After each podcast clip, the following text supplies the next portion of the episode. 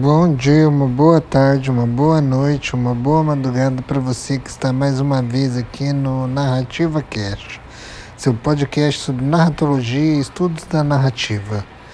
Hoje nós queremos dar sequência a um dos estudos clássicos da narratologia, que é o estudo do narrador.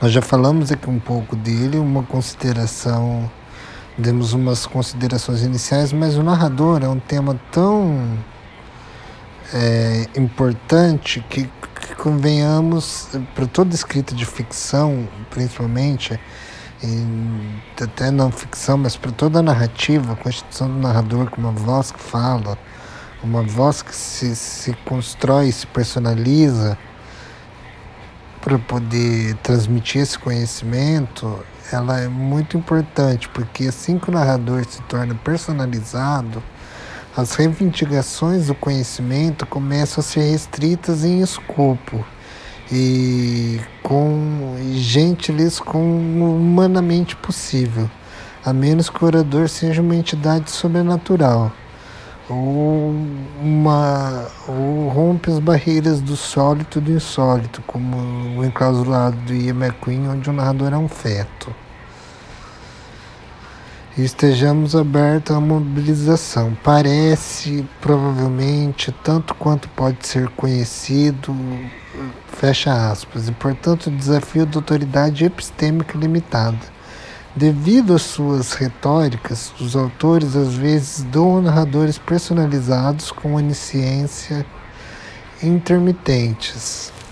O narrador altamente personalizado do romance em primeira pessoa de Proust, a Recherche do Tempo Perdu, que é a busca do tempo perdido, pode assim relatar com certeza o que outra pessoa pensava o que aconteceu quando estava alguém estava sozinho. A confiabilidade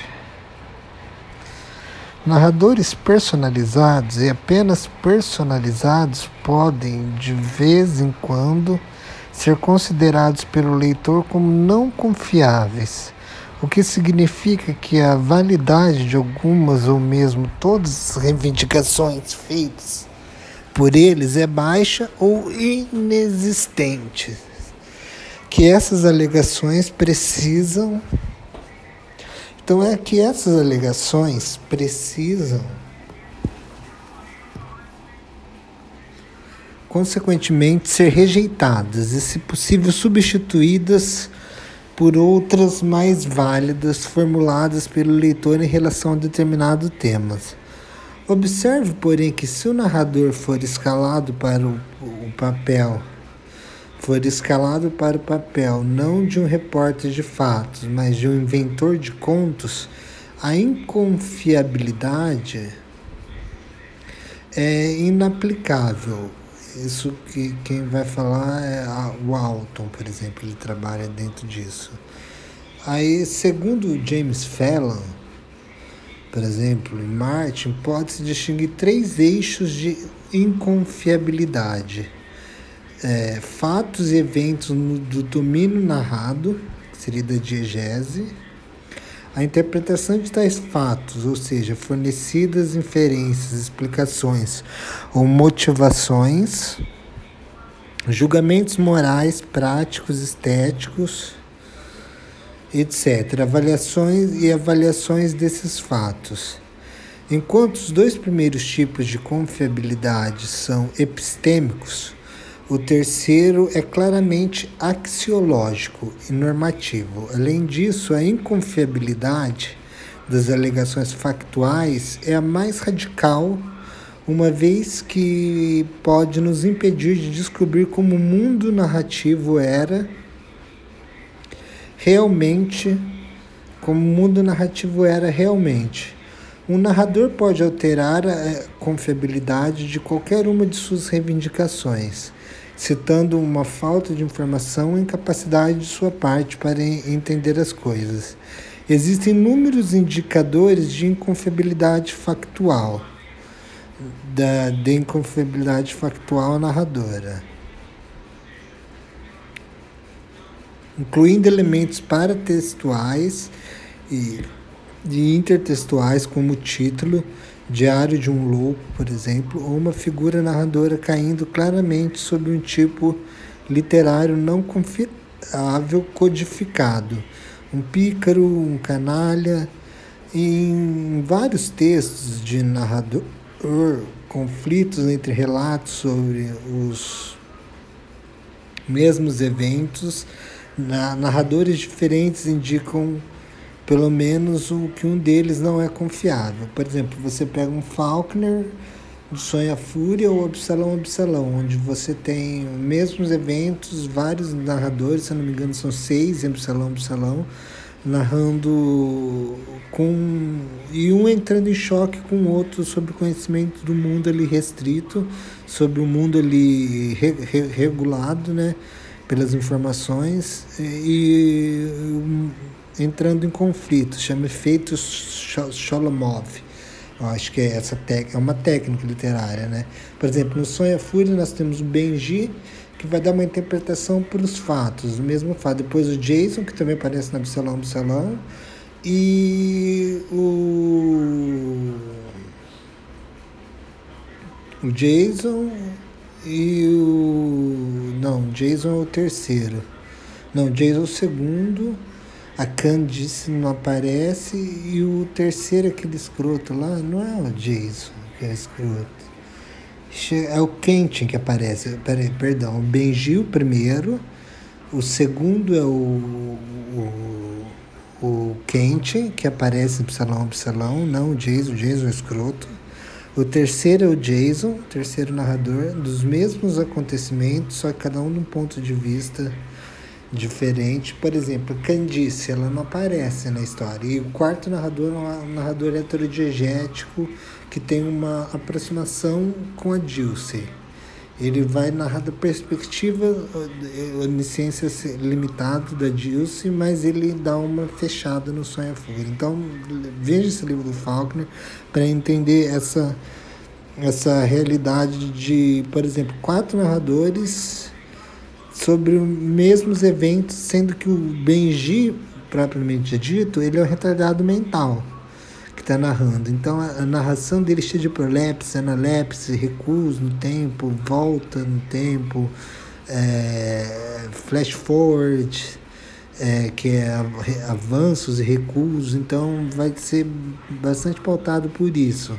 E tenta montar uma imagem da Candy que é quem disse sobre nos relatos do Jason, que é em 1910, e do Benji no aniversário dele, e ao mesmo tempo em 1923.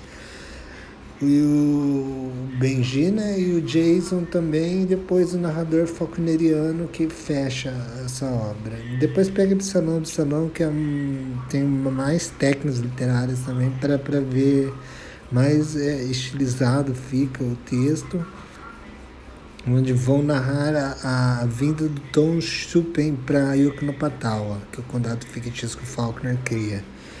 E ele vão narrar de várias perspectivas, desde o Kent pegando os arquivos, o pai do Kent falando sobre o Kent, olhando a, aí volta no passado, tem a figura das irmãs do Tom Chupen, a cunhada do Tom Chupen, Tom Stupen, narrando, é bem interessante essa questão do confiável não confiável entra bem né, nessa, nessa ótica e eu acho que também o Kazuo Ishiguro é um que trabalha com bastante narradores inconfiáveis, é, não confiáveis. Eu, eu recomendo o Gigante Enterrado dele.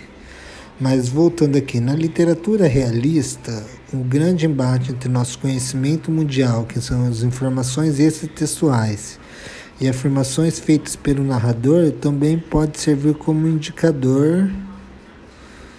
Também pode servir como indicador. Indicadores textográficos internos de inconfiabilidade factual são inconsistência e incongruência entre alegações feitas pelo narrador sobre os mesmos eventos, enquanto ilógicas, inferências inválidas ou não sequitur, bem como explicações e generalizações sem qualquer evidência, são motivos para considerar para considerar interpretações narratórias de fatos não confiáveis.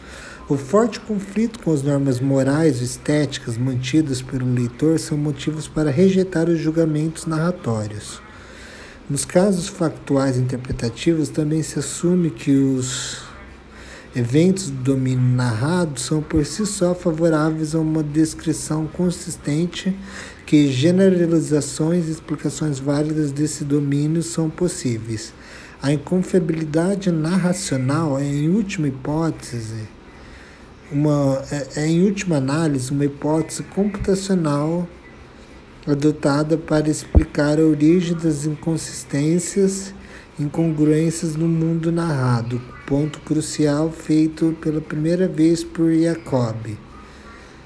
É, afirmar que a narração de uma determinada história não é confiável é assumir a existência de um mediador personalizado com capacidades cognitivas e sensoriais humanas cuja mente errônea ou aberrante pode servir como fonte de todas as incongruências textuais e em relação ao domínio do narrado. Então, é, uma vez que estejamos prontos a psicologizar o narrador, poderíamos procurar explicações mentais para a inconfiabilidade de alguma ou todas as suas reivindicações.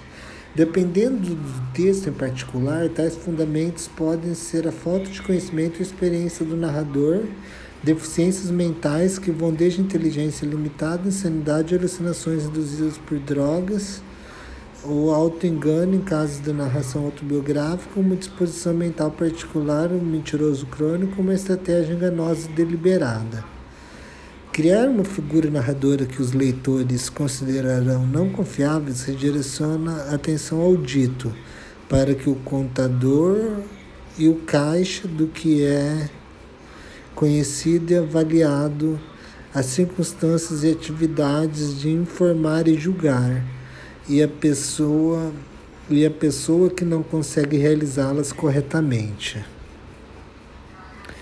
Então, então, nós ficamos mais por aqui para uma reflexão assim sobre o conceito de você personalizar o teu narrador e tornar ele confiável ou não confiável em relação aos fatos do mundo narrado e da diegese, como que essa relação da diegese se dá com o mundo do leitor, mundo extratextual, paratextual, e como que nós podemos julgar a confiabilidade ou inconfiabilidade do narrador, sendo ele que é o senhor último do mundo que ele está construindo para nós.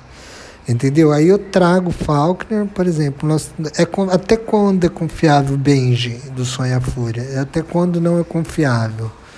Então fica essa essa análise para gente e obrigado por você estar escutando Narrativa Cast, seu podcast de narratologia e conceitos narrativos e narratórios